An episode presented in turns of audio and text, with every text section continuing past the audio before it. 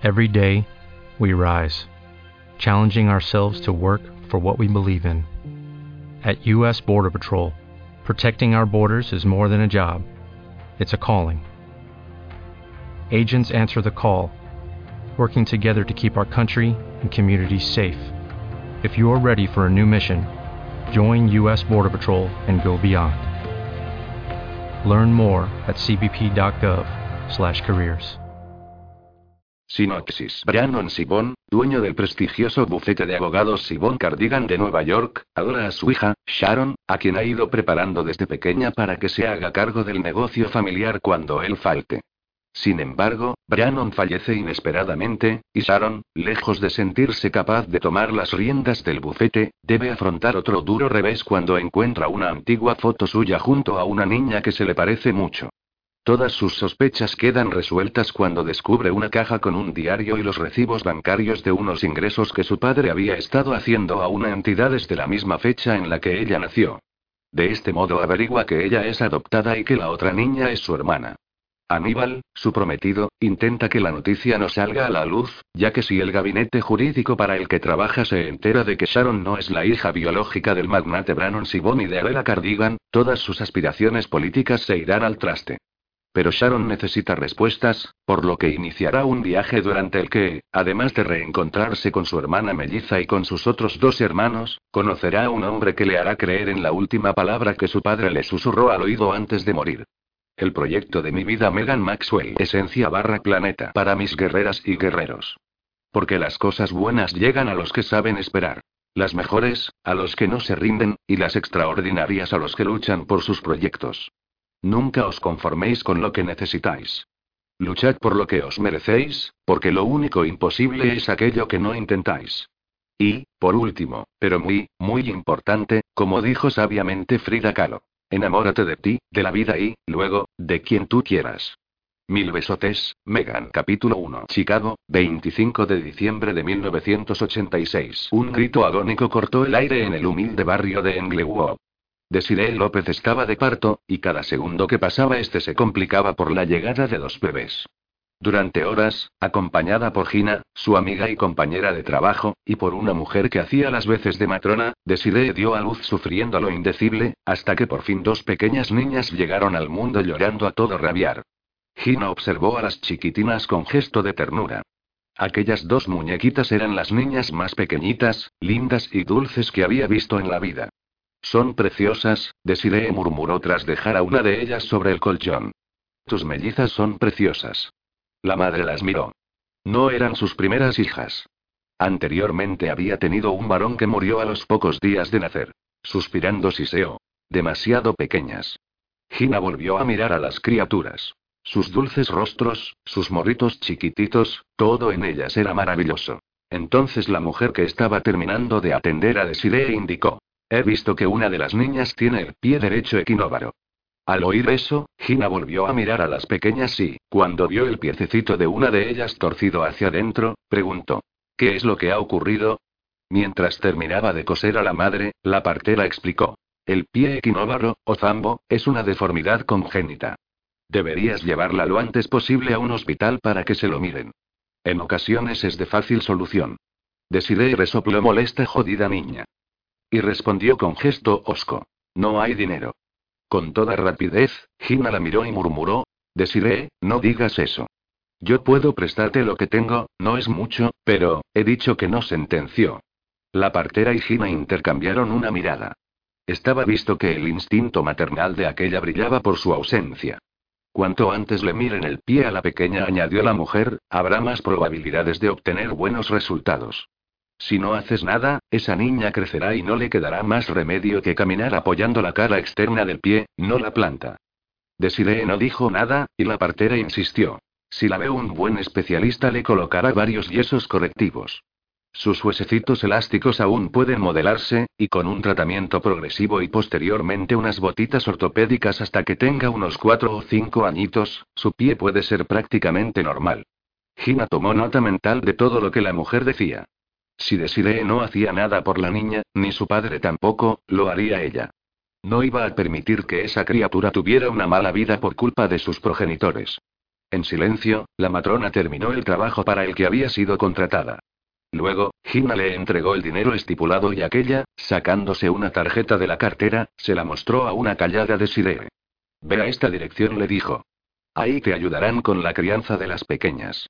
Desiree no cogió la tarjeta, pero Gina sí, y cuando la mujer se marchó, la madre de las pequeñas pidió, dirigiéndose a su amiga. Acércame el teléfono. Gina hizo lo que le pedía, y cuando aquella comenzó a marcar los números, murmuró sentándose junto a las pequeñitas, que dormían. Tranquilas, que la tía Gina está aquí para cuidaros. Desiree, que apenas si había prestado atención a los bebés que horas antes estaban en su vientre, miraba al frente con gesto hosco cuando oyó la voz de un hombre al otro lado del teléfono, y dijo: Tus hijas ya están aquí. Quiero mi dinero. Brannon Sibon, un famoso y adinerado hombre de negocios, dueño de Sibon y Cardigan, el mayor bufete de abogados de Nueva York y Chicago, preguntó sorprendido al oírla. Hijas. Desiree resopló.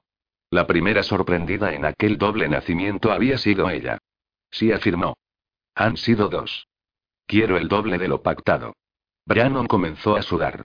Cuando se había enterado de que la prostituta con la que se veía siempre que iba a Chicago estaba embarazada de él, vio una manera de tener su propio hijo, pero ahora, pensando en la última conversación que había mantenido con su complicada mujer, susurró, aún sorprendido. ¿Dos niñas? Desiree miró a su amiga Gina, que con gesto de dulzura contemplaba a las niñas, y respondió. Sí, dos. ¿Estás tonto o sordo? Brannon suspiró. Desiree, aquella mujer latina, era buena y ardiente en la cama, pero como persona dejaba mucho que desear.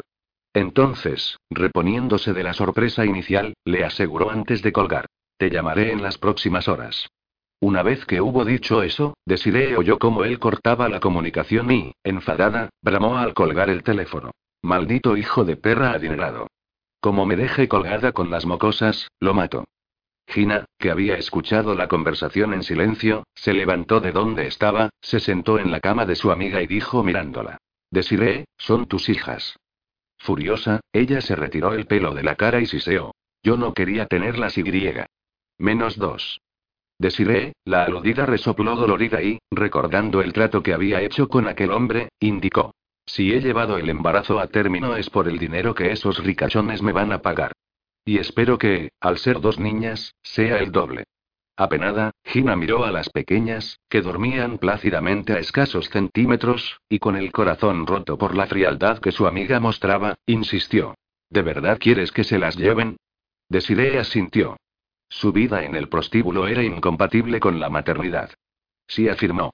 No quiero cargas. Pero, Desiree, Gina la cortó ella. ¿Cómo puedes siquiera plantear que me quede con esas mocosas? Porque son tus hijas. Ella sonrió con amargura. La dramática pérdida de su primer hijo la había dejado sin sentimientos. Movió la cabeza e iba a responder cuando Gina prosiguió. Estas niñas son carne de tu carne, y si tú quisieras, pero no quiero, sentenció Desiree. Dicho eso, se tumbó en la cama y se arropó con la manta. Estaba agotada y dolorida, por lo que, mirando a su amiga, dijo. Y ahora, si quieres ayudarme, ocúpate de ellas mientras yo descanso.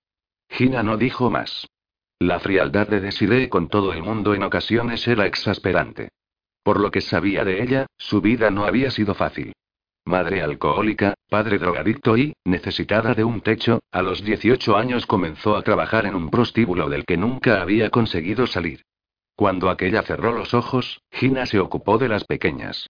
Eran tan bonitas, y, dándoles el amor que se merecían, las cuidó y las mimó como si de sus propias hijas se tratara. Capítulo 2. Atlanta, 25 de diciembre de 1986. Brannon Sibon resopló tras colgar el teléfono. Saber que había nacido el bebé lo alegraba, lo llenaba de satisfacción, pero el contrato firmado con su complicada mujer meses atrás solo incluía un hijo, y habían nacido dos niñas. Dos. ¿Cómo se lo iba a tomar Adele? Brannon siempre había querido ser padre. Tener sus propios hijos con los que compartir el fruto del trabajo de su abuelo, de su padre y ahora de él era su gran meta. Llevaba casado con Adele Cardigan la friolera de 20 años. Un matrimonio que él había comenzado con esperanza y amor, pero que con el paso del tiempo lo había decepcionado, a pesar de lo enamorado que había estado de Adele. La insatisfecha de Adele. En un principio, ella se había negado a casarse. estaba enamorada de un guapo abogado llamado Steven, al que le gustaba el dinero más que ella.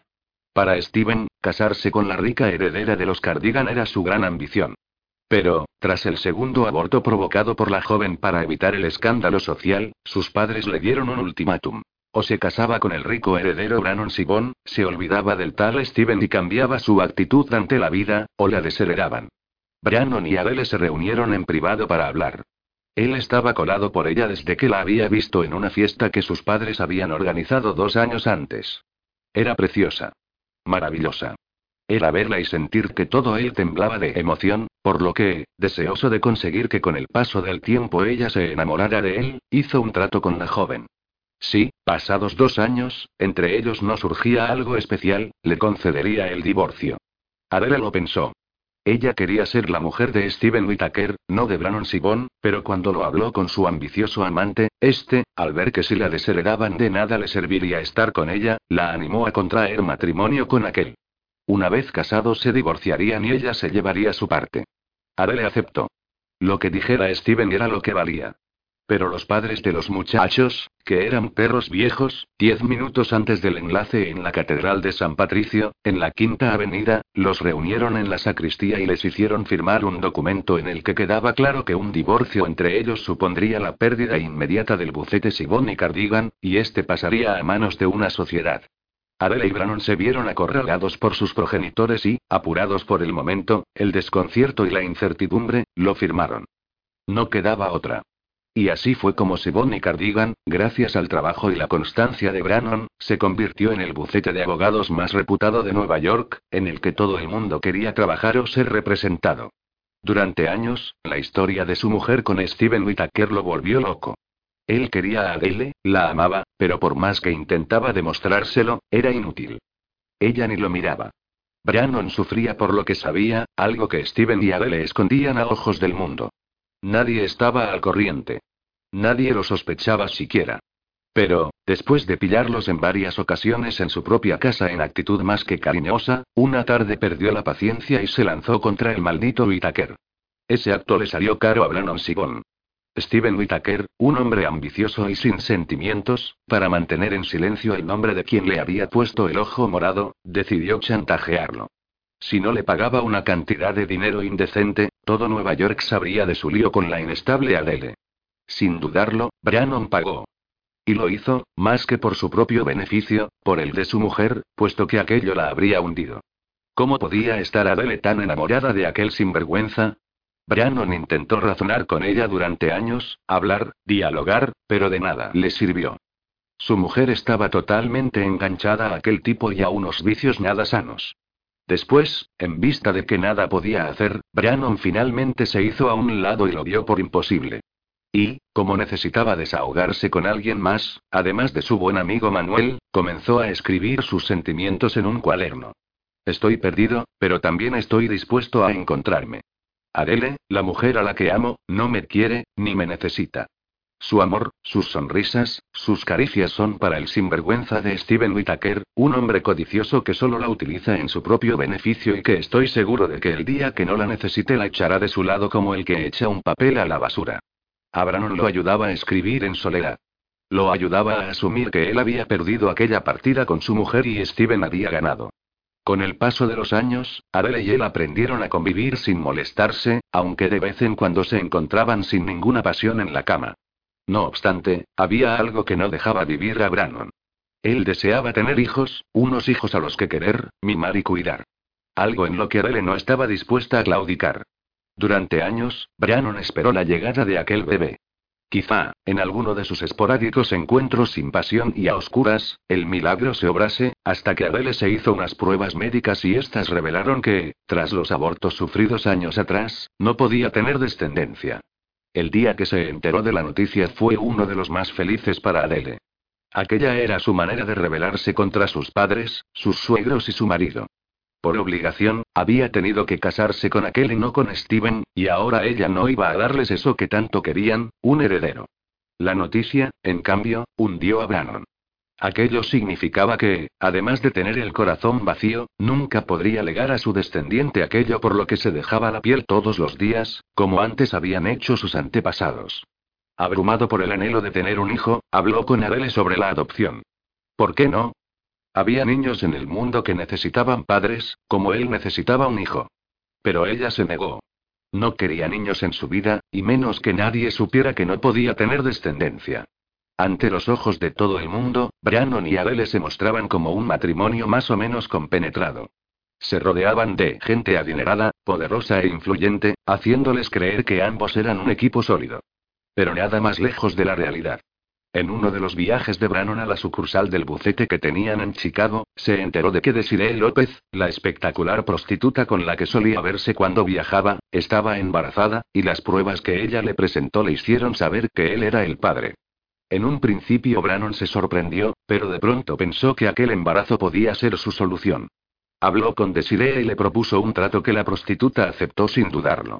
Después trazó un plan sin importarle lo que podría pensar su mujer y, con frialdad y determinación, preparó su ataque. Si su mujer no quería hacerlo padre, él ya había encontrado la manera de serlo. Consciente del amor de Adele por la botella, la cocaína y Steven, que se había casado con prisas con la hija de un poderoso magnate del petróleo de Texas, recabó toda la información que pudo sobre aquellos, y en su búsqueda se encontró con algo que no esperaba. Además de estar con Adele y su mujer, Winona, Steven asistía a ciertas fiestas privadas donde el sexo, el descontrol y la lujuria eran el ingrediente principal, sin importar si eras hombre o mujer. Por eso, y comprendiendo la importancia de aquello, recabó información a través de su investigador privado, Will Somerville. El embarazo de Desiree siguió adelante, y una tarde de junio Brannon le puso las cartas sobre la mesa a Adele acerca del bebé. Como era de esperar, la mujer puso el grito en el cielo. Hijos. El vástago de una prostituta y su marido. Aquello era un enorme despropósito, y más cuando Brannon le indicó que harían creer a todo el mundo que ese bebé era hijo suyo. Adele se negó. Nunca lo aceptaría. Pero entonces Brannon contraatacó y le enseñó todo lo que había averiguado sobre Steven, asegurándole que o aceptaba a ese niño, o esa información correría como la pólvora y él se encargaría de que Steven creyera que todo lo había filtrado a ella. Adele maldijo. Amaba locamente a Steven Whittaker, hiciera lo que hiciese, se lo perdonaba. Lo necesitaba. Días después, Brannon preparó un contrato privado en el que su mujer aceptaba la adopción de un hijo como si fuera suyo propio, daba igual que fuera niño o niña. A cambio, él le entregaría todo el material que había recabado de Steven. Furiosa y enfadada por ello, Adele exigió añadir una cláusula a ese contrato. Brannon nunca le impondría otro hijo. Si lo hacía, ella se quedaría con toda su fortuna, incluido el hijo adoptado. Y lo mismo pasaría si la noticia de Steven o de la adopción salían a la luz. Sin dudarlo, Brannon aceptó. Él nunca diría nada, y con un hijo le bastaba para ser feliz. Jamás dejaría a ese bebé en las malas manos de Adele. Nunca.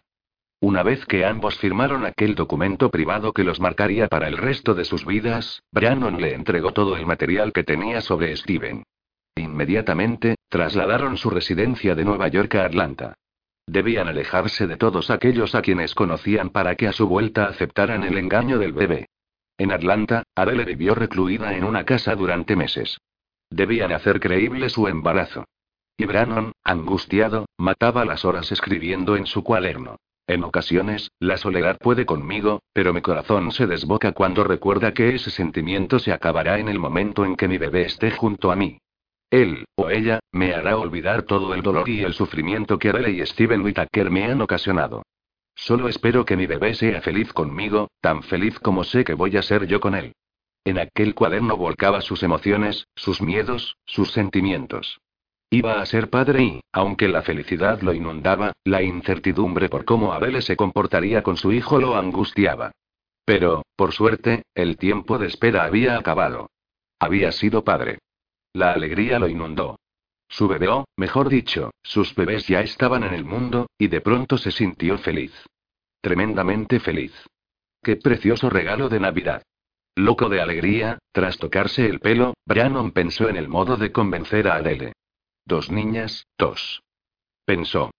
Buscó una solución y, cuando la encontró, salió del despacho y, bajando la escalera de su bonita mansión en Atlanta, caminó hacia el ala norte, que era de uso exclusivo de su mujer. Sin dudarlo, entró en el cuco salón decorado en tonos beige y exclamó: Adele, somos padres. La mujer, que, copa en mano, miraba sentada por la ventana, levantó la cabeza al oírlo y murmuró con gesto hosco. ¡Qué ilusión! Sin abandonar la sonrisa, Brannon se sentó frente a ella y, apelando a su compasión y a lo que había planeado, dijo. Han sido dos niñas, dos.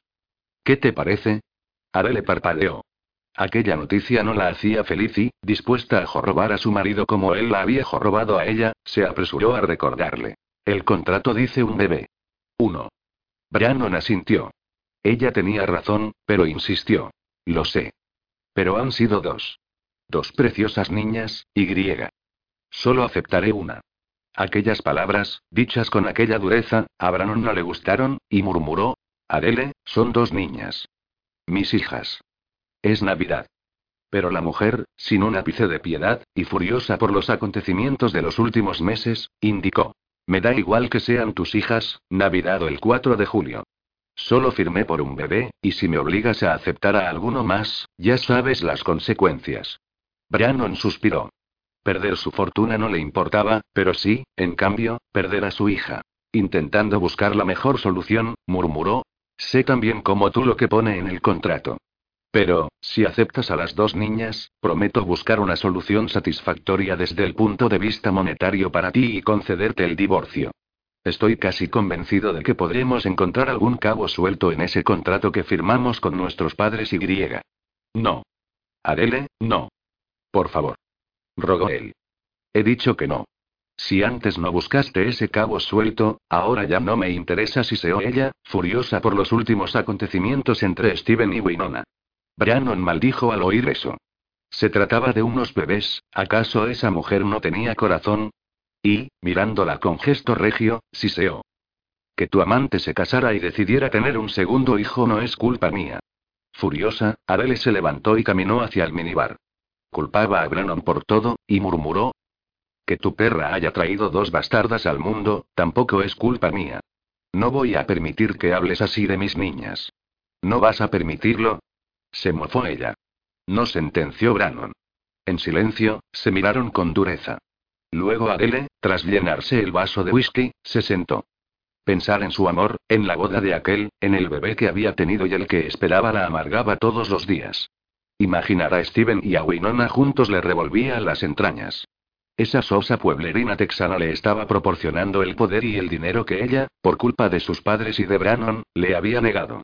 Loca y amargada por aquello, Adele miró a su marido y le reprochó. Lo mío con Steven se acabó por tu culpa. Sabes que no, Adele. Sabes también como yo que lo vuestro nunca fue real y que él siempre buscó las maneras de, cállate. ¿Acaso no conoces la ambición de Steven? Que te calles. ¿Por qué te engañas? La mujer no quiso escucharlo. En el fondo de su ser sabía que él llevaba razón, pero enfadada, bebida y deseosa de dañarlo en todo lo que pudiera, grunó. Solo aceptaré una niña. Una maldita niña, que será otra insoportable losa que soportar el resto de mi vida. Firmamos un contrato, y no es culpa mía que ahora se vuelva en tu contra porque hayan sido dos. Tú decides. Por mi parte, no hay más que hablar.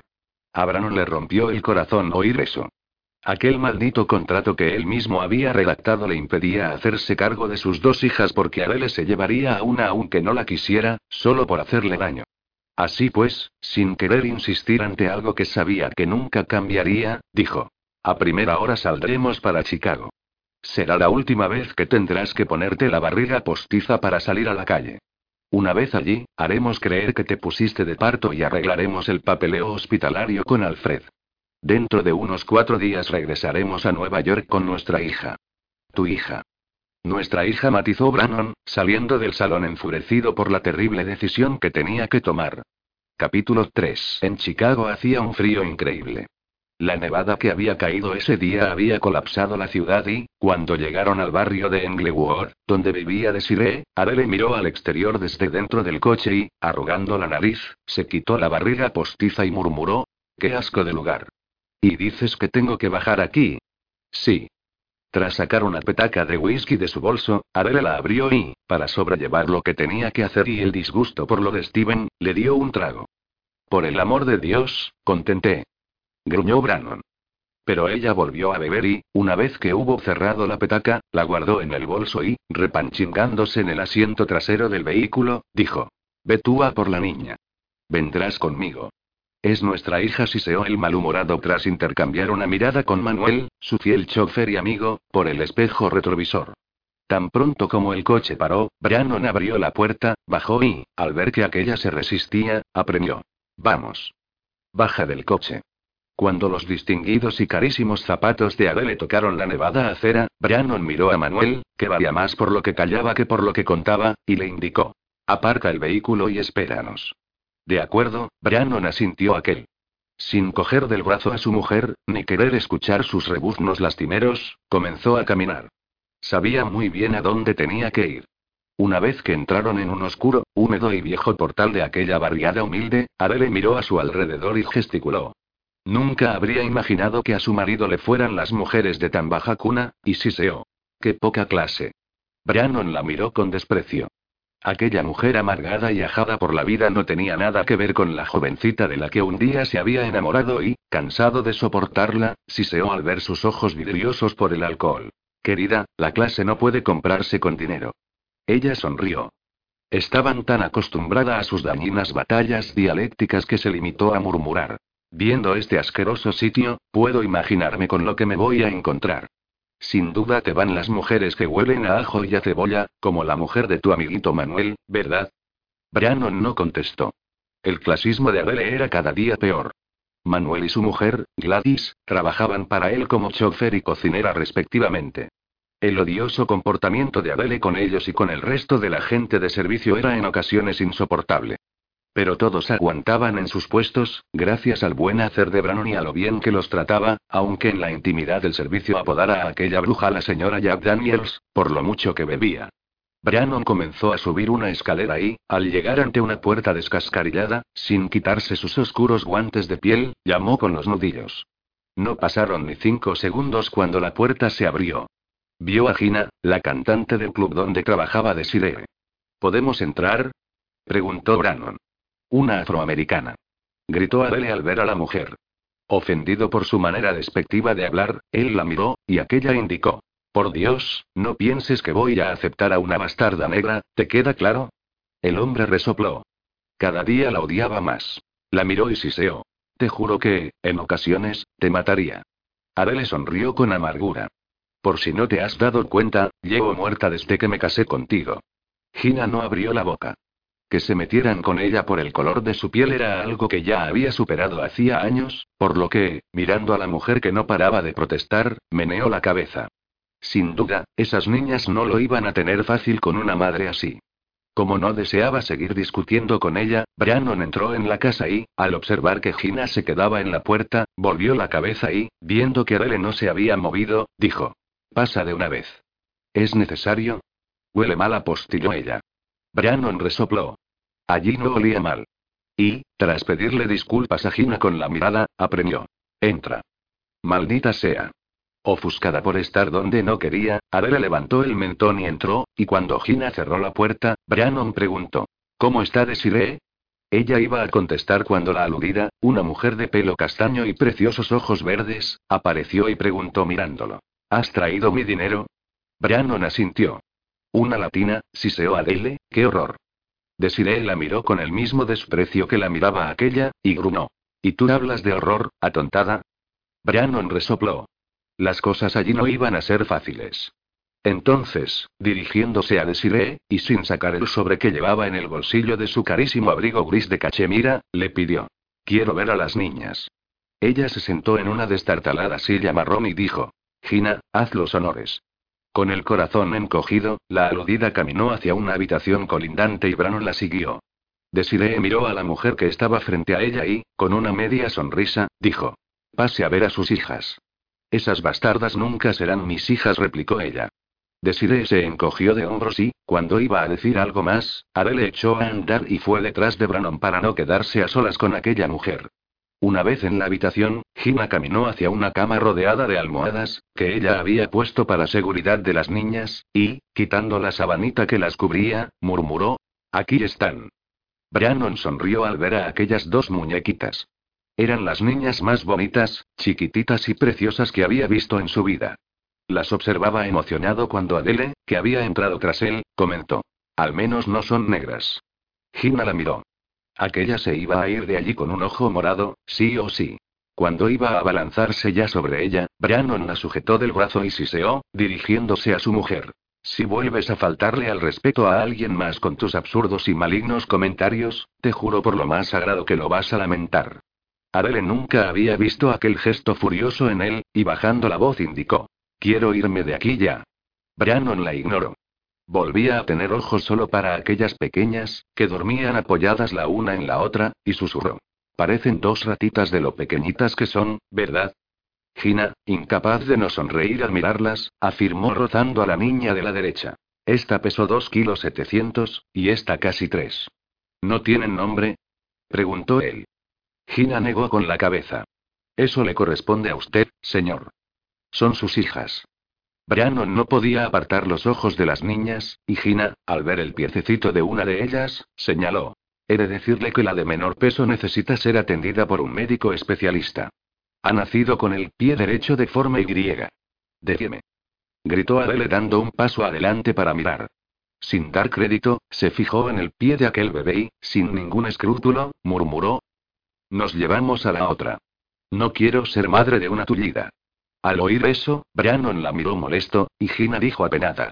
La partera que vino nos dijo que lo que le ocurre es de fácil solución.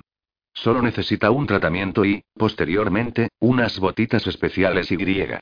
Brannon. Voceó Adele. Esto es una locura. Cállate y no chilles. No pienso cargar con un bebé con problemas, ¿estás loco? La cabeza de Brannon no paraba de pensar. Necesitaba encontrar una solución al problema que se le planteaba. Allí había dos bebés, dos hermanas, sus hijas, ¿cómo separarlas? ¿Cómo no llevarse a las dos? Pero su mujer insistió. En el contrato pone solo una I, por supuesto, sana. Que te calles. Insistió él con dureza. Pero Adele no calló. Siguió protestando, hablando, divagando, y Brannon iba a decirle algo cuando ésta sentenció. Coge a la maldita bastarda sana de una santa vez y vámonos. El hombre no se movió. ¿Cómo iba a marcharse solo con una niña, y más sabiendo que la otra necesitaba ayuda? En ese instante entró Desiree en la habitación, exigiendo su dinero, y segundos después Adele y ella se enzarzaron en una discusión. Brannon las oía, pero no las escuchaba, mientras su mente buscaba una solución al problema que se le había planteado. ¿Cómo elegir? ¿Cómo decirle a un bebé? Tú sí o tú no, Pensó, pensó, pensó, hasta que no pudo más y, aturullado por los gritos de aquellas dos mujeres sin corazón, agarró a su esposa del brazo, la sacó de la habitación, después de la vivienda y, una vez que llegaron al húmedo descansillo, siseó muy enfadado. Eres una impresentable, y lo peor de todo es que te crees superior a cualquiera cuando eres pura escoria. Por Dios, Adele, ¿pero en qué te has convertido? ¿Cómo puedes ser tan cruel con unos bebés o unas mujeres porque no tengan el mismo tono de piel que tú? No voy a consentir que, que no vas a consentir. Dijo él levantando la voz. Ambos se miraban con rabia. Estaba claro que aquello no iba a ser fácil para ninguno de los dos. Entonces Brannon, consciente de que la necesitaba para poder incluir al menos a una niña en su vida, dijo. Saca la botellita del bolso, bebe tu maldito whisky y relájate. Ve al coche con Manuel y cállate de una vez. Adele se soltó de él y, mirándolo con rabia, siseó. Si hay que llevarse a una, elige a la sana o te juro que, sin dejarla acabar, él se dio la vuelta, entró en la casa y cerró la puerta. No quería escucharla. Una vez que logró tranquilizarse, miró a Desiree, que estaba ante él, y ella indicó. Quiero el doble de lo pactado. Son dos. Asqueado por la actitud de aquella y de su propia mujer, Brannon grunó. Deja de mercadear así con las niñas. Eso me lo dice el que me va a pagar por ellas, ¿verdad? Se mofó ella al oírlo. Brannon se sintió fatal. Aquello que estaba haciendo no tenía nombre ni perdón de Dios, pero, al encontrarse limitado de tiempo para aclarar sus ideas, le pidió unos segundos con un gesto de la mano y cerró los ojos. Necesitaba recapacitar. Necesitaba aclararse sobre el modo de proceder ante un caso así. Él había sido toda la vida un hombre práctico y lógico al que siempre se le ocurrían buenas soluciones para la mayoría de las cosas. Y necesitaba una solución para una de las niñas ya. Minutos después, abrió los ojos, sacó el sobre repleto de dinero que llevaba en el bolsillo del abrigo, lo puso ante Desiree y, enseñándoselo, dijo. Aquí hay el doble de lo pactado, pero solo puedo llevarme a una niña. ¿Qué? gritó ella descompuesta. Brianon y aquella fría mujer comenzaron a discutir. Desiree exigía que se llevara a las dos. En su vida no tenían cabida los niños, pero finalmente Brannon, como buen mediador y ayudado por Gina, le dio una solución que la hizo cambiar de opinión. Por suerte o por desgracia, según se mirara, el dinero podía ayudarla a resolver aquel problema. Brannon le propuso pasarle dinero a ella y a la niña todos los meses para el resto de sus vidas. También se ocuparía de los gastos médicos de esta hasta que su pie sanara y, en la sombra, sería el benefactor de la pequeña. Gina lo escuchó emocionada. Ella no era la madre de la chiquilla, pero lo que aquel hombre le ofrecía era una oportunidad para la niña, y así se lo hizo saber a su amiga, que finalmente, y solo pensando en el dinero, asintió. Allí había negocio. Una vez que Desiree aceptó una sustanciosa cantidad de dinero mensual, Brannon puso tres condiciones. La primera. Como madre biológica de la pequeña, debería firmar un documento en el que renunciaría por completo a la niña que él se llevaba, otorgándole la custodia al padre, Brannon Sibon. La segunda. Aunque la otra niña viviera con su madre, Gina se ocuparía de administrar el dinero que Brannon le enviaría, además de mudarse a vivir a Nueva York.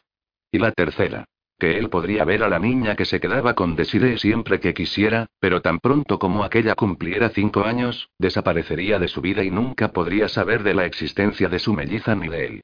Gina asintió, y Desiree, mirando el sobre repleto de dinero que él le entregaba, dijo. Acepto tus condiciones, y en cuanto a la mocosa que te llevas, no me interesa verla ni ahora ni nunca. Yo sí quiero verla, indicó su amiga con los ojos vidriosos.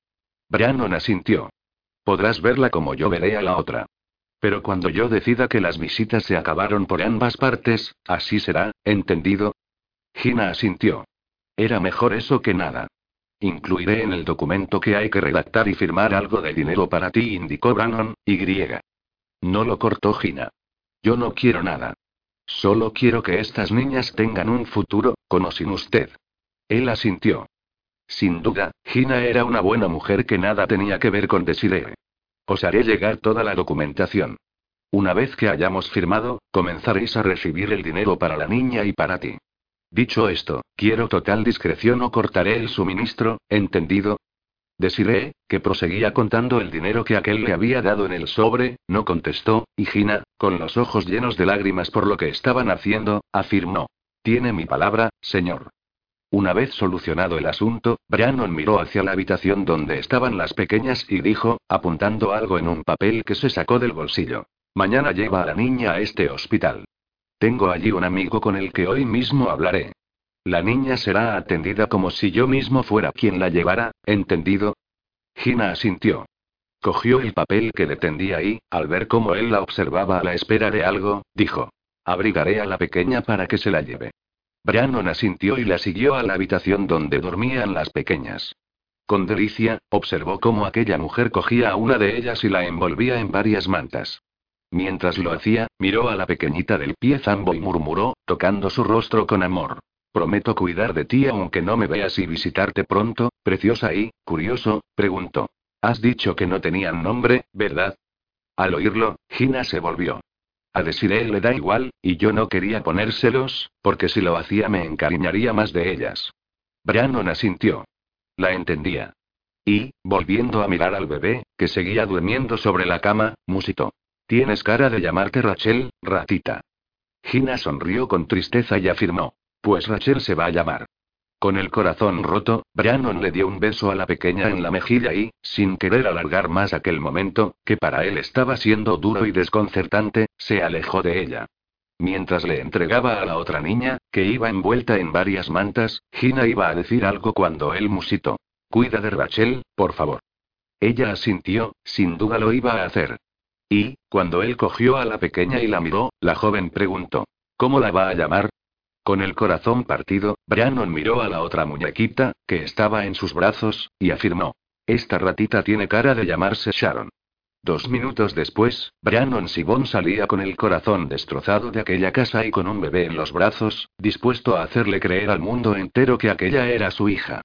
Sharon Sibon Cardigan. Los meses pasaron, y el problema en el pie de la pequeña Rachel se solucionó gracias a los cuidados que unos expertos médicos le proporcionaron, mientras Gina dedicaba su vida a cuidarla. Algo que no se podía decirle de Siree. Durante ese tiempo, Brannon juntaba a las niñas los fines de semana al menos 20 veces al año en una casa que alquilaba en Montana en medio del campo, para disfrutarlas y recitarles todas las noches un cuento que inventó para ellas antes de dormir. Ver a las dos juntas, cómo jugaban, corrían, celebraban sus cumpleaños o reían era uno de sus mayores placeres en la vida. Sus niñas. Sus hijas. Disfrutaba de las sonrisas de Sharon, de la picardía de Rachel, y sonrió como un loco el día que Rachel decidió ser su ojito derecho y Sharon, su ojito izquierdo. Como Brannon decía, tenía dos ojos, y uno era para cada una de sus ratitas. Pero el tiempo pasó, pasó demasiado rápido, y Brannon supo que las visitas tenían que acabar. Las niñas comenzaban a tener recuerdos y sabía que no podía consentir eso. Su secreto debía permanecer a salvo porque, si algo fallaba y alguien se enteraba de la existencia de Rachel, su mujer podría quitarle a Sharon. Por ello, finalizada la fiesta del quinto cumpleaños de las niñas, Brannon y Gina, rotos a causa de la pena, besaron con todo su amor a las pequeñas, a las que definitivamente debían separar para que nunca volvieran a verse. A partir de ese instante, Brannon centró su vida en Sharon, su ojito izquierdo, pero nunca ignoró a Rachel, su ojito derecho. Aquella pequeña también era su niña, su amor, y, aun con el corazón roto por no poder abrazarla como merecía, la siguió muy de cerca. Más de cerca de lo que ella nunca imaginó. Capítulo 4. Nueva York, junio de 2018. El suelo de Nueva York era un barrio lleno de locales de todo tipo, muchos de ellos de música, a los que la gente acudía a divertirse. Entre la multitud, al fondo de la barra de un bar, había dos mujeres que atraían la mirada de más de un hombre. Muchos eran los que se habían acercado a ellas y, con las mismas, no tardaban ni dos segundos en alejarse despavoridos. Estoy convencida, Sharon. Aunque es un ocho y medio, me he dado cuenta de que no merece la pena estar con él. La aludida miró a su amiga Norma, una espectacular morena con unos preciosos ojos negros que, gesticulando, insistió. Nunca he puesto trabas a lo nuestro, pero él cada día ponía más. Te juro, Sharon, que cada vez que lo oía decir aquello de no me gusta tu trabajo, o me incomoda que salgas a patrullar con John o con Sylvester. Pero, vamos a ver, que soy oficial de policía que cuando salgo de patrulla con mis compañeros lo que hacemos es trabajar, no ligar ni irnos de copas. Sharon asintió. Acababan de regresar de una manifestación por los derechos de la mujer, algo que ambas defendían a muerte, y le divirtió oír decir a su amiga. Y ya la guinda ha sido cuando he pasado las primeras pruebas para los SWAT. Pero si ni siquiera me ha felicitado. Joder. Que pasar esa fase es muy difícil y me lo he tenido que trabajar un montón. Lo sé, afirmó Sharon, consciente de la realidad de su amiga y de las curradas en el gimnasio que se metía. Si hubieras visto su cara de horror al saberlo, es que habrías flipado. Y ya cuando me dio el ultimátum, o él, o mis deseos, es que tuve que reírme en su cara. Normal se Sharon. Pero, vamos a ver, ¿acaso Darren no me conoce? ¿No conoce mis sueños e inquietudes? Está muy bien que él sea un tipo feliz asegurando casas, pero a mí no tiene por qué gustarme lo mismo que a él. Pero si hasta últimamente me reprochaba que viera películas de terror y me gustaran las palomitas de pimienta. Sharon sonrió, las relaciones personales eran complicadas, y afirmó. El gran error de las parejas es que, cuando se conocen, ante la novedad, se lo toleran todo, pero cuando la relación se afianza comienzan los reproches. Exacto. exclamó Norma. ¿Por qué los humanos somos tan idiotas que intentamos cambiar a las personas? No lo sé. Lo único que sé es que ni él ni ningún hombre va a poner barreras a mis sueños, porque lo he dicho toda mi vida. Quiero ser SWAT. Hola, guapas, ¿qué hacen dos preciosidades tan sólitas? Norma miró a los dos tipos que estaban detrás de su amiga y, sacándose la placa de policía, se la enseñó y dijo. Solo lo diré una vez, pringaos. Largaos de mi vista si no queréis terminar en el calabozo por acoso y el conculo pateado, ¿entendido? Y, sin más, los dos hombres, asustados, salieron por patas como habían hecho muchos otros antes que ellos. Sharon sonrió divertida y, mirándola, indicó. Da gusto salir contigo. Los aterrorizas. No llegaban aún tres. No nos perdemos nada. Sharon asintió. Ellas y su manía de puntuar a los hombres. Y, centrándose en su amiga, preguntó. ¿Entonces tema Darren finiquitado? Totalmente, y mira que lo siento, porque me encantaba quemar calorías con él en la cama, joder, que era un 9. Quizá encuentres un 10. Eso no existe, cielo. Ambas rieron por el comentario, y luego Sharon preguntó. ¿Has pensado en lo que dirá tu madre? Ella adora de Garren. Norma resopló al pensarlo. Llorará. Dramatizará. Me recordará que soy una señorita y no un machito para correr con pistola detrás de los chorizos por la calle y me echará en cara que nunca tendrá nietos por mi culpa. Pobre, eso sin contar con el disgusto que se va a llevar cuando se entere de que he superado la primera prueba para ingresar en el curso intensivo de los SWAT. Madre mía, madre mía, resopló Sharon imaginando lo que se les venía encima. Norma sonrió y, tras dar un trago a su bebida, cuchicheó. Mi momento es ahora. Quiero ser una SWAT. Solo una mujer lo ha conseguido, y yo quiero ser la segunda. Y lo serás, por muy difícil que sea. Norma asintió. Sabía muy bien a qué se enfrentaba. Soy consciente de que por ser mujer me van a exigir más que a un hombre, pero lo voy a conseguir. Tengo los ovarios cuadrados y conmigo no van a poder. Sharon resopló al oír eso. Odiaba la discriminación en el empleo de la mujer y, segura de sí misma, si seo. Si se pasan lo más mínimo contigo injustificadamente, dímelo, y te juro que les meto un pleito que se les caerán los galones de las solapas. Norma sonrió. Sharon era una abogada a la que sus propios compañeros de profesión llamaban cuchillo sangriento. Si algo odiaba era cualquier discriminación a la mujer, y caso que se le presentaba de ese tipo, caso que peleaba y ganaba. Pero, consciente de que lo suyo tenía que llevarlo con tiento y mano izquierda, Norma repuso. Tranquila. Ya sabes que a mí tanta testosterona suelta me pone. Voy a demostrarles que una mujer como yo puede hacer el trabajo también y con tanta efectividad como un hombre. Es más, estoy pensando en especializarme en explosivos. Por Dios, Norma, a tu madre te la cargas. Sin poder evitarlo, ambas rieron, y luego la joven morena, mirando a su amiga, preguntó. ¿Y tú qué? ¿Yo qué? ¿De qué? ¿Sigues pensando en presentarle a ese Sosainas a tu padre? Sharon sonrió. A Norma el hombre con el que salía no la apasionaba mucho, y afirmó. Sí. Pero si no tiene gracia. A mí me vale. Y encima ese tipo es un cuatro. Norma, no empecemos. Eso lo será para ti. Ambas se miraron, y a continuación Norma cuchicheó. Solo he coincidido con él aquel fin de semana en Nevada, y me quedó muy claro lo paradito que es. Pero si no pega contigo. Con quien no pega es contigo. Sharon lo defendió. Déjalo ya. Pero ese tipo se desmelena alguna vez. Joder, Sharon, que parece siempre que tiene una vara de hierro metida por, cierra tu bocaza o la vamos a tener, advirtió Sharon. Aníbal me gusta, me lo paso bien con él, y no hay más que hablar. Norma resopló y, suspirando, dijo. Vale. Quizá exagero un poco, pero es que ya sabes que los rúbitos adinerados, republicanos y de piel clarita nunca me han dado buenas vibras. Sharon sonrió. Si algo le gustaba de Norma era su claridad al hablar, y asintió. No obstante, ella misma sabía que lo suyo con Aníbal era bonito, pero no mágico. Norma, no generalices cuchicheo. Ni todos los rubios son malos, ni todos los morenos son buenos. En serio, Sharon. Ese tipo es un témpano de hielo, y tú cuando estás con él te vuelves igual. Pero si no te dio ni un solo beso, ni te hizo un puñetero cariñito delante de mí en todo el fin de semana. Él no hace esas cosas en público. ¿Y en privado?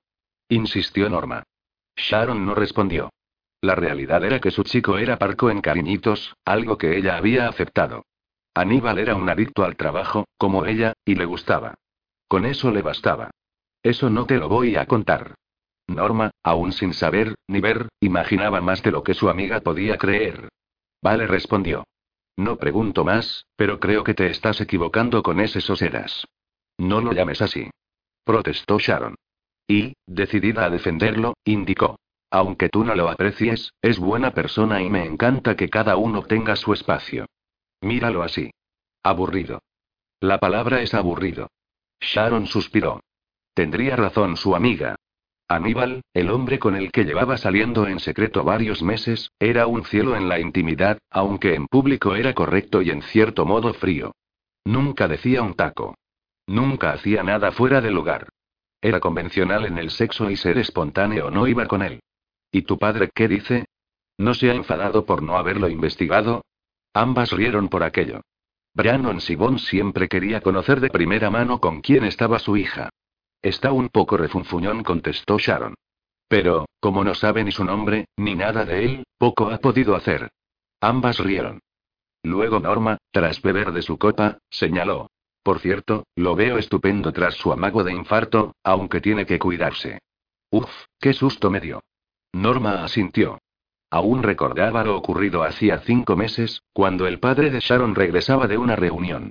La pasión que ponía en todos sus casos le había acelerado el corazón de tal manera que había acabado ingresado en urgencias durante tres días. Aquella llamada de atención y las advertencias del médico para que no se repitiera hicieron darse cuenta a Brannon de que tenía que bajar el ritmo, y así lo hizo. Una vez que salió del hospital, tras 15 días en casa y en reposo, regresó al bucete con otra actitud. Una actitud que Sharon le agradeció, aunque cada día ella se cargara de más responsabilidades y más trabajo. En ese momento comenzó a sonar Independent Woman, de Destiny's Chill, una canción muy especial para ellas. Divertidas, ambas se miraron y Sharon exclamó levantándose. Nuestra canción. Norma rápidamente se puso a bailar mientras cantaba y se sentía una mujer independiente, como decía la canción. Si nos vieran el Sosainas o Lucifer, les daba un pispus. Sharon asintió al oír eso, pero, pensando en Lucky, grunó. ¿Quieres dejar de llamarla Lucifer? ¿Por qué? Si esa mujer es la gemela del demonio. Sharon sonrió. Lucky y Norma, sus amigas, eran las tías más diferentes del mundo, y quedar con ambas era complicado, muchísimo, porque siempre terminaban discutiendo. Y en cuanto al Sosainas, Aníbal la corrigió Sharon. Mi relación con él es correcta. Correcta. Sí. Qué horror. Pero, vamos a ver, Sharon, ¿no prefieres una relación pasional e intensa que te haga vibrar en la cama y fuera de ella a una relación correcta? Ella sonrió y farfulló mientras bailaba. Sinceramente, Norma, no tengo tiempo para eso. Una hora después, las chicas abandonaron el local, y caminaban por la calle cogidas del brazo cuando un tipo se les acercó y, tras darles un azote a cada una en el trasero, dijo: Bomboncitos, ¿qué tal si me dais vuestros bolsos? ¿Mi bolso de Loewe? Preguntó Sharon. El tipo asintió, pero Norma fue dirigiéndose a su amiga. ¿Cuántas veces tengo que decirte que te los compres en el mercadillo? Las dos amigas sonrieron y, cuando el tipo iba a decir algo, Sharon, sacando ese lado salvaje y natural que a su padre le encantaba y que a su novio lo horrorizaba, le soltó un izquierdazo que lo tumbó. Le vas a tocar el culo y a robar el bolso a tu prima la del quinto, desgraciado. Gritó Norma, reduciéndolo con rapidez. Un coche patrulla que en aquel instante pasaba por la calle se paró a su lado y el agente, al salir del vehículo y ver a Norma, musitó. Hombre, la futura SWAT. Ella sonrió, era su compañero John, y, señalando al tipo que estaba en el suelo, dijo. Este desgraciado, además de tocarnos el trasero, pretendía robarnos los bolsos. ¿Qué te parece? Mala noche para ti, amigo, comentó John mientras esposaba al tipo. Luego miró a las chicas y les preguntó. ¿Necesitáis que os llevemos a casa? Sharon y Norma se miraron, negaron con la cabeza, y luego la primera dijo. Gracias, John, pero tenemos el coche aparcado ahí. Buenas noches, se despidió Norma.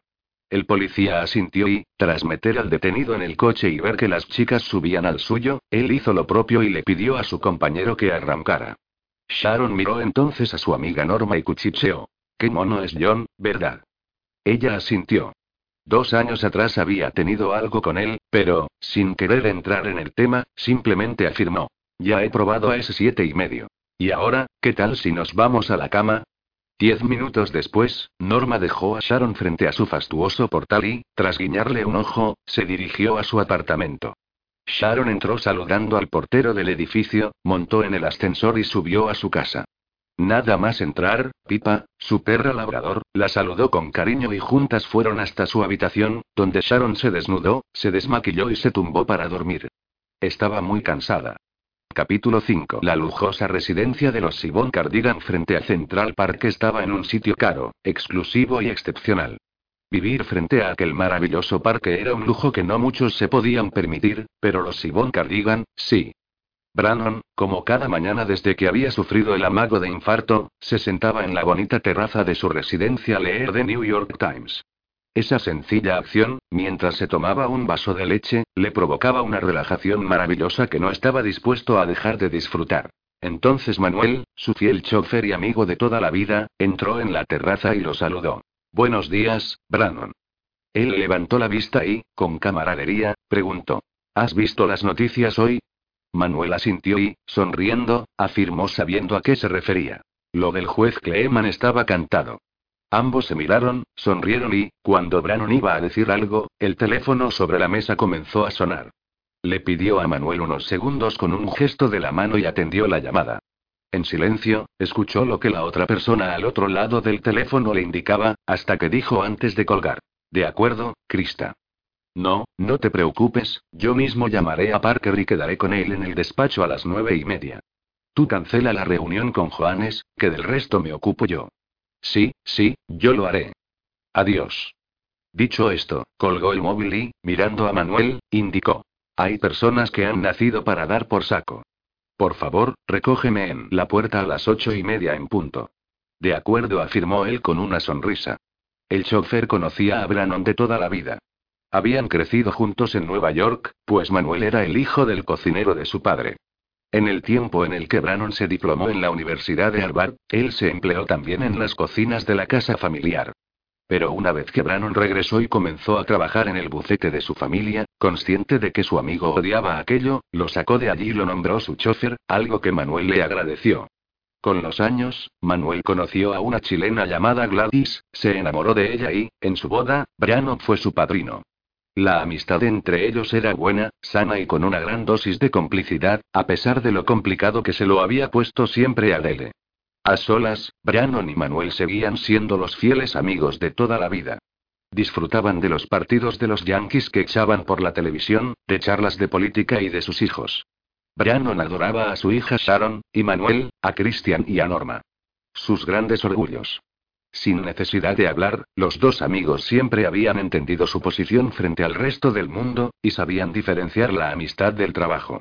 Cuando Manuel daba ya media vuelta para salir de la terraza, chocó de bruces con alguien y sonrió al ver de quién se trataba. Ante él estaba Sharon, una muchacha de finos y delicados rasgos, de cabellos castaños y ojos marrones, con la que era imposible enfadarse por su excelente humor, además de que era la mejor amiga de su hija Norma. ¿Cómo está el gruñón hoy? Preguntó la joven. Manuel amplió su sonrisa y contestó. Gruñón. Ambos rieron, aquella muchacha era un encanto, y, al ver sus ojos enrojecidos, Manuel preguntó. ¿Pero a qué hora volvisteis anoche? Sharon sonrió. La tarde anterior había estado con Norma en el gimnasio practicando kickboxing, luego en la manifestación y, después, decidieron tomarse unas copas en un nuevo local en el Soho, por lo que cuchicheó. Tranquilo. Hemos descansado. Manuel asintió. ¿Qué tal la manifestación? Recordando la concentración a la que había asistido con su amiga a la tarde anterior en defensa de los derechos de las mujeres, Sharon indicó. Increíble. Ni te imaginas la cantidad de gente que se unió. Vivan las mujeres. Como mujer, había salido a la calle para exigir igualdad de derechos y oportunidades, luchar contra las brechas salariales, la violencia de género y los obstáculos que se encontraban en sus carreras profesionales. Unos obstáculos con los que tanto ella como Norma se topaban todos los días, y contra los cuales debían pelear como guerreras. Me alegra saberlo, cariño. Me alegra mucho, afirmó él con una sonrisa. Ambos se miraron con cariño hasta que Manuel, recordando algo, indicó. Hablando de otro tema, quiero que sepas que estoy deseando conocer a ese noviete tuyo. Y, en cuanto a Norma, verás cuando su madre se entere de que lo ha dejado con Darren, Ramón. Asintió Sharon. Pero Dramón asegurado con mención de todos los santos, exclamó Manuel divertido. Sharon, a quien las relaciones con los hombres nunca se le habían dado muy bien hasta que apareció Aníbal porque anteponía el trabajo al amor, cuchicheó. Pues pronto lo conocerás.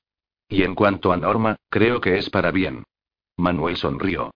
Su hija era un caso, pero, centrándose en Sharon, preguntó. ¿Tan en serio va la cosa con ese hombre? Divertida, la joven asintió. Sí, porque es como yo. Un amante del trabajo. El chofer volvió a sonreír. Que Sharon, que era adicta al trabajo, estuviera dando una oportunidad a una relación, como poco, era inaudito, y murmuró. Cariño, el trabajo no lo es todo en la vida. Manuel, no comiences como papá. Sharon, la vida hay que disfrutarla un poquito más, no solo trabajarla. Vale, el hombre indicó con un gesto que ya se callaba, y ella añadió, cambiando su tono de voz por otro más profesional. Hoy me iré con vosotros en el coche al bufete. Tengo doscientas mil cosas que hacer, ¿de acuerdo? Él asintió. Sharon era abogada, como era de esperar al pertenecer a la familia Sibon Cardigan. Desde muy pequeña había aprendido a diferenciar entre el deber y el placer, y en su adolescencia había asimilado que, en ocasiones, con una sonrisa se ganaba más que con un enfado.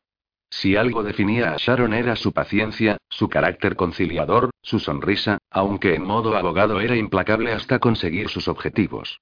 Como digna hija de Brannon Sibon, era una mujer que buscaba soluciones a todo. Nada la frenaba, y si algo odiaba en esta vida era discutir. Y lo aborrecía porque con su madre siempre todo había sido así. Cualquier cosa que hiciera era reprochable, criticable, todo era un problema, y por ello a los 14 años, ante la inseguridad que aquella le creó, animada por su padre y la tutora de su curso, Sharon se apuntó a las clases de kickboxing a las que iba su amiga Norma. Aquel deporte le permitiría desconectar, centrarse y descargar adrenalina. Y así fue. El deporte la ayudó y la hizo aprender a diferenciar cómo gestionar y comportarse ante el placer y el deber. No obstante, siempre había añorado tener hermanos. Desde pequeña sentía un vacío inexplicable, una ausencia de algo que nunca entendió y que guardaba en su corazón bajo llave.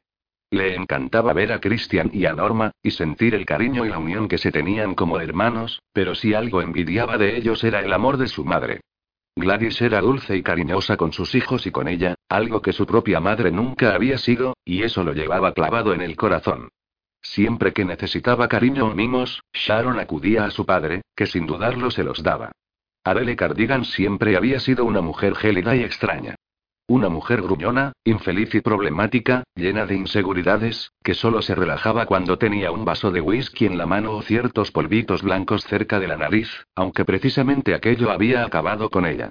Su madre era la frialdad y su padre el calor del hogar, y pronto se sintió más apegada al apellido Sibón que Cardigan. ¿Se puede saber qué cuchicheáis a mis espaldas vosotros dos? preguntó Brannon desde la terraza. Al oír la voz de su amigo, Manuel le guiñó el ojo con complicidad a la muchacha y se marchó, momento en que la joven, saliendo a la esplendorosa terraza de la casa familiar, canturreó. Buenos días, papaito. Brannon sonrió al oír a su hija. Adoraba que la implacable abogada en que se había convertido siguiera llamándolo en privado como cuando era una niña. Papaito. Desde el mismo instante en que aquella había llegado a su vida, todo se había tornado de un color especial, y, dulcificando su tono de voz, saludó. Buenos días, ratita. Papá, gruñó ella con cariño. Su padre siempre la llamaba por aquel diminutivo en la intimidad. Le encantaba contarle que el día de su nacimiento, al verla, lo primero que pensó fue que era tan chiquita como una ratita. Algo cierto, pero que Brannon contaba a su manera. Con la sonrisa en la boca, Sharon lo besó en la mejilla y, tras sentarse junto a él, abrió su iPad y señaló, mirando unos documentos, en su tono de abogada. Caso Virindeca. ¿Sabes de qué hablo? Sí. ¿Cuánto me aconsejas pedir de daños punitivos? Brannon lo pensó un momento y luego indicó. 600 mil dólares. Ella se apresuró a crear una nota de voz en su iPad y, en cuanto terminó, dijo. Hoy tengo una vista preliminar por el caso Alberguía, Y. Brannon, quitándole a su hija el iPad de las manos, la miró y repuso. ¿Qué tal si desayunas? Papá, Sharon, ¿quieres relajarte, desayunar y trabajar cuando llegues al bufete? Hija, me gusta que seas tan profesional, pero también me gustaría que disfrutaras un poquito más de la vida. Cariño, ¿es que tú nunca descansas? Sharon resopló. Su padre y Manuel tenían razón y, sonriendo, se preparó un café, momento en el que él preguntó. ¿Qué tal la manifestación? Muy bien. Está más que claro que las mujeres hemos decidido decir basta, unirnos y luchar por nuestros derechos. Brannon sonrió. Su hija era toda una guerrera que luchaba por sus derechos y los de otras mujeres con uñas y dientes, y volvió a preguntar. ¿Te acostaste muy tarde? No mintió ella. Brannon asintió. La había oído llegar, pues nunca se dormía hasta que ella entraba en casa, y sonriendo afirmó. Añoro los tiempos en los que me pedías que te contara tu cuento antes de dormir. Sharon sonrió y, recordando aquello, repuso. Que conste que, aunque ya no me lo cuentes, el cuento de las dos flores y el conejo que las cuidaba porque quería ser papá sigue siendo mi preferido. Emocionado porque aún recordara aquello que tantas veces le había contado en su infancia, Brannon asintió y, reprimiendo la emoción que le ocasionaba oírla hablar de aquello, preguntó para cambiar de tema. ¿A qué hora es la cena mañana con ese supuesto novio tuyo? Papá, vale, hija, ¿a qué hora es la cena mañana con ese amigo tuyo? Sharon sonrió. Pensó en Aníbal y murmuró, a las siete. Su padre asintió y, en cierto modo feliz porque su hija finalmente le hubiera dado una oportunidad al amor, preguntó.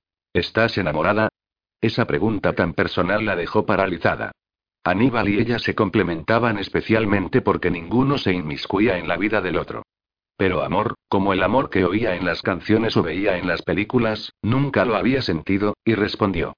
Digamos que estoy bien con él. Bien. ¿Pero qué contestación es esa?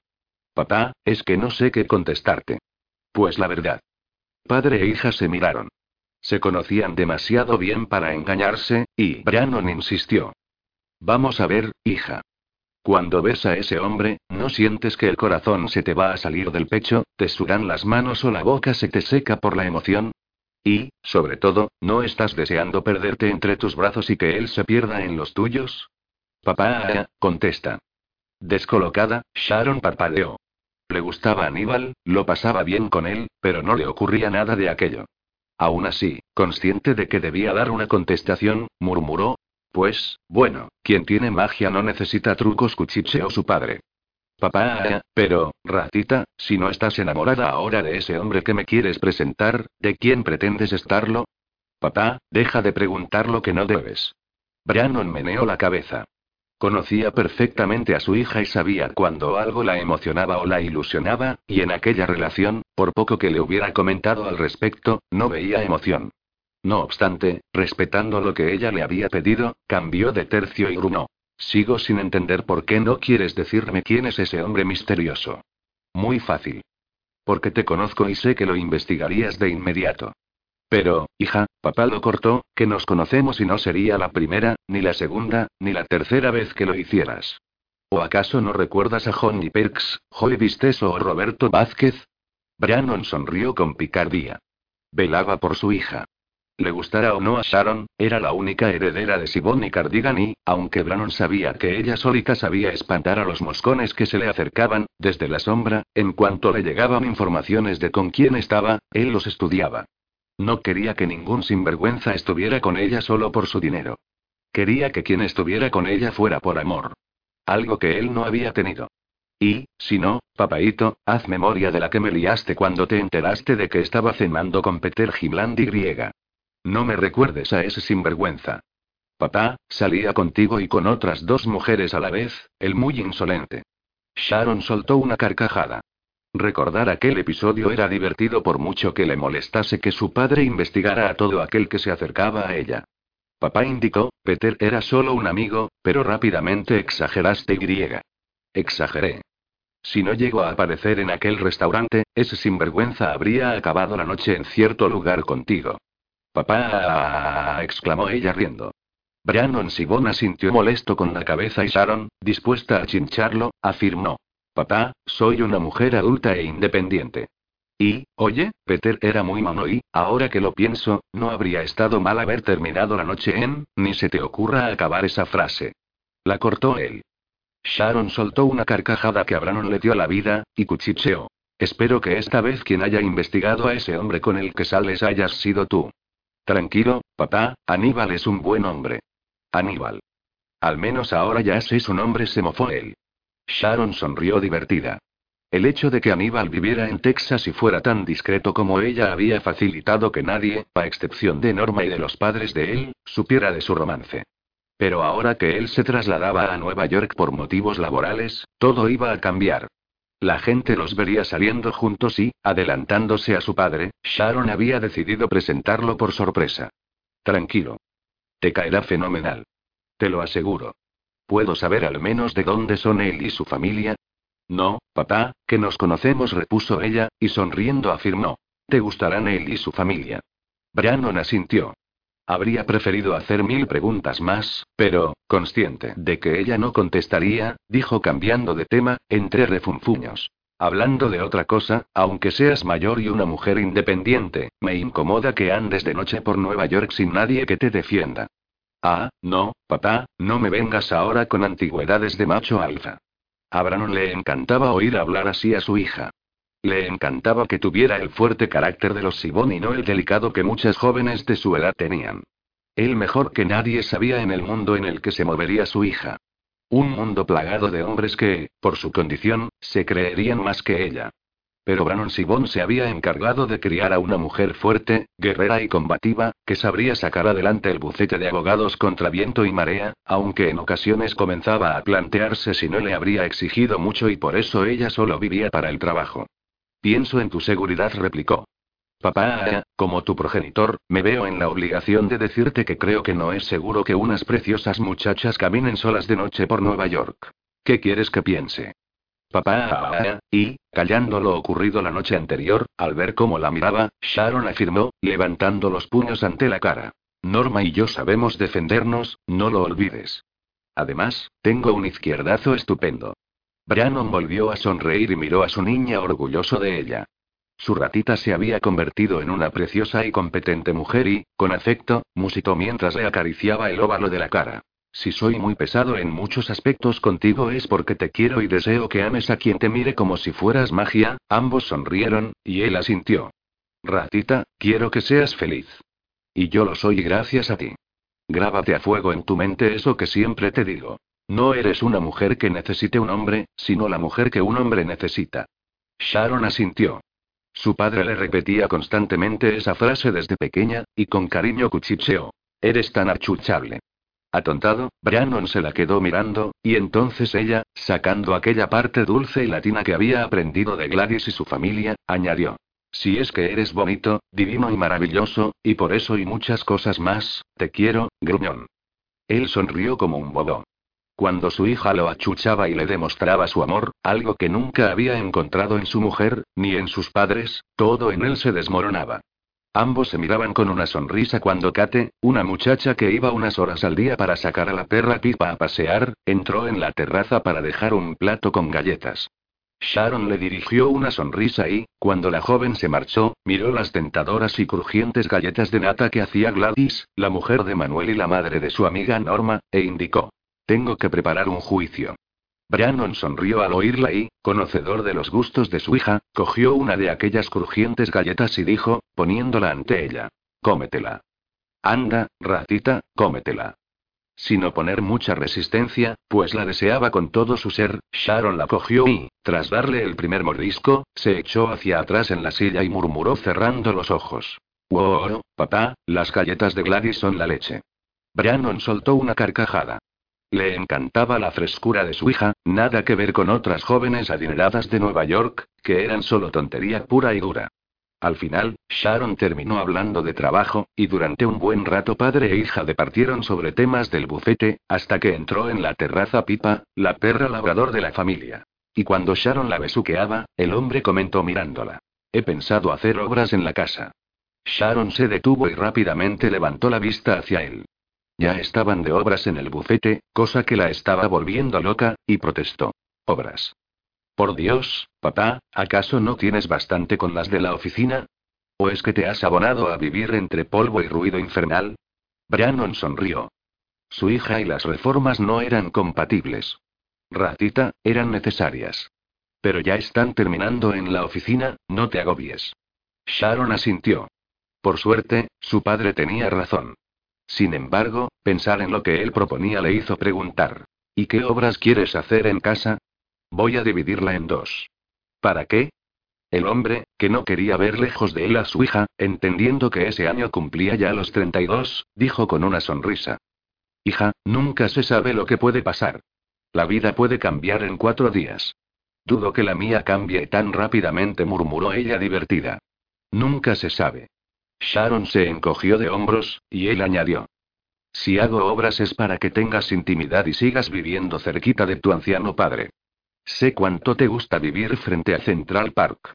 No todos podían vivir allí, en un espacioso piso de más de 400 metros cuadrados, contando con vecinos ilustres, como actores de cine o escritores famosos.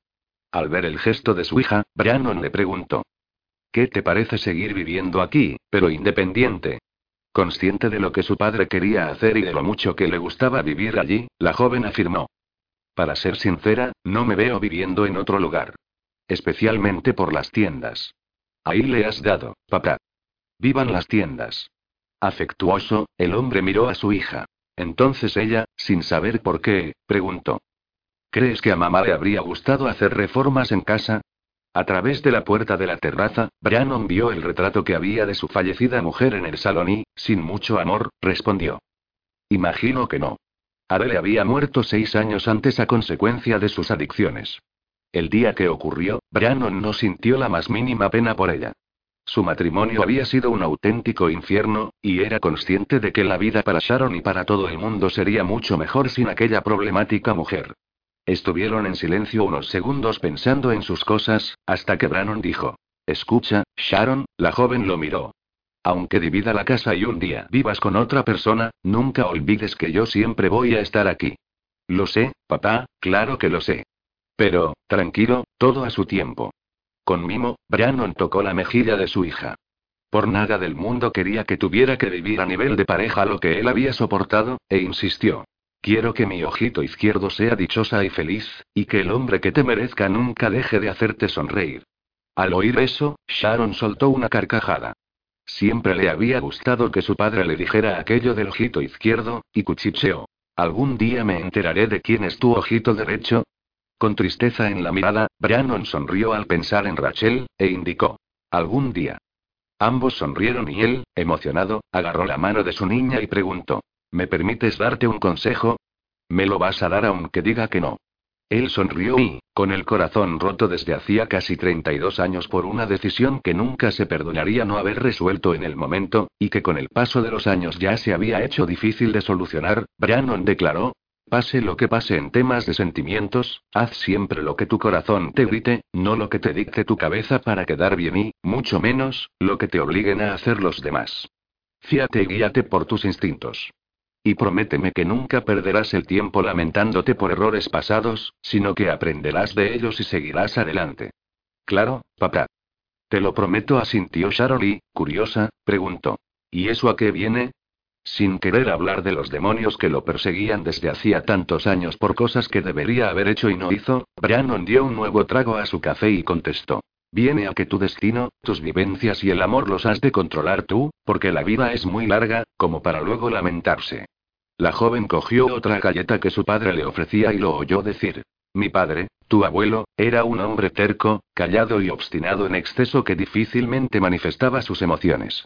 Pero recuerdo una vez que me llevó de cacería a Namibia, me miró a los ojos y, tras un silencio que me erizó la piel, me dijo que cazar un tigre blanco era el proyecto de su vida. En ese instante no entendía a qué se refería, y simplemente sonreí. Pero he de decirte que esas palabras tomaron forma el día que fui padre.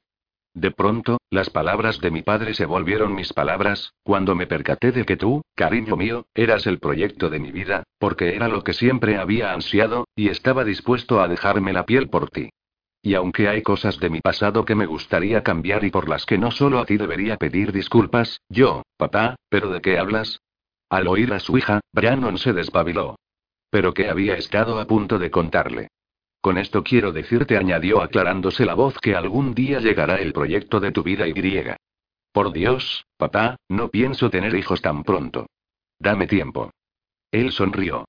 Le encantaba imaginarse jugando con algún nietecito suyo, e indicó.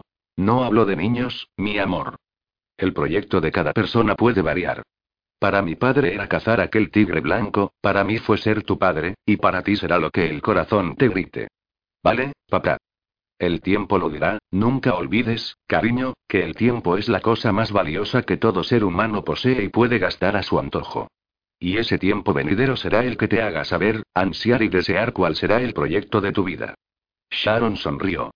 Sin duda, tras el amago de infarto que le había dado hacía unos meses, su padre estaba tontorrón, asustado y nostálgico, por lo que, levantándose, se sentó en las piernas de él y, tras darle un beso que Abraham le supo a Gloria, afirmó. Papaito, de momento, y sin lugar a dudas, el proyecto de mi vida eres tú. Capítulo 6. Cuando Manuel dejó en el bufete de abogados a Brannon y a Sharon a las 9 de la mañana, cada uno tomó caminos distintos, se dirigieron a sus despachos y enseguida se pusieron a trabajar.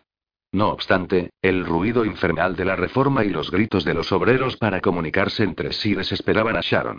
Intentó centrarse en lo que estaba haciendo, pero el sonido metálico de algunas máquinas apenas si la dejaba trabajar. Por ello, salió de su despacho, dispuesta a tomarse un cafetito, pero antes decidió pasar por el baño. Una vez en uno de los cubículos, oyó que la puerta principal del aseo se abría. Llevo aquí dos meses y ya he visto que es tremendamente pija, dijo alguien. Solo hay que ver cómo viste. Loewe. Louis Vuitton.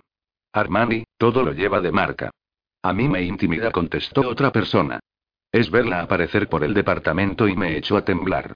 Según me dijo Bernard, el pasante de segundo curso, cuando algo no le cuadra en un caso, que tiemble el mundo. Sharon sonrió, ¿de quién debían de estar hablando? Por algo la llaman cuchillo sangriento. A Sharon se le borró la sonrisa de la cara, hablaban de ella. Y entonces volvió a oír. En su defensa, he de decir que conmigo siempre ha sido muy agradable. Para nada la veo como vosotras decís. Sinceramente añadió la primera voz, a mí estas ricachonas que se crían entre algodones y son las niñitas de papá, por mucho que me sonrían, no.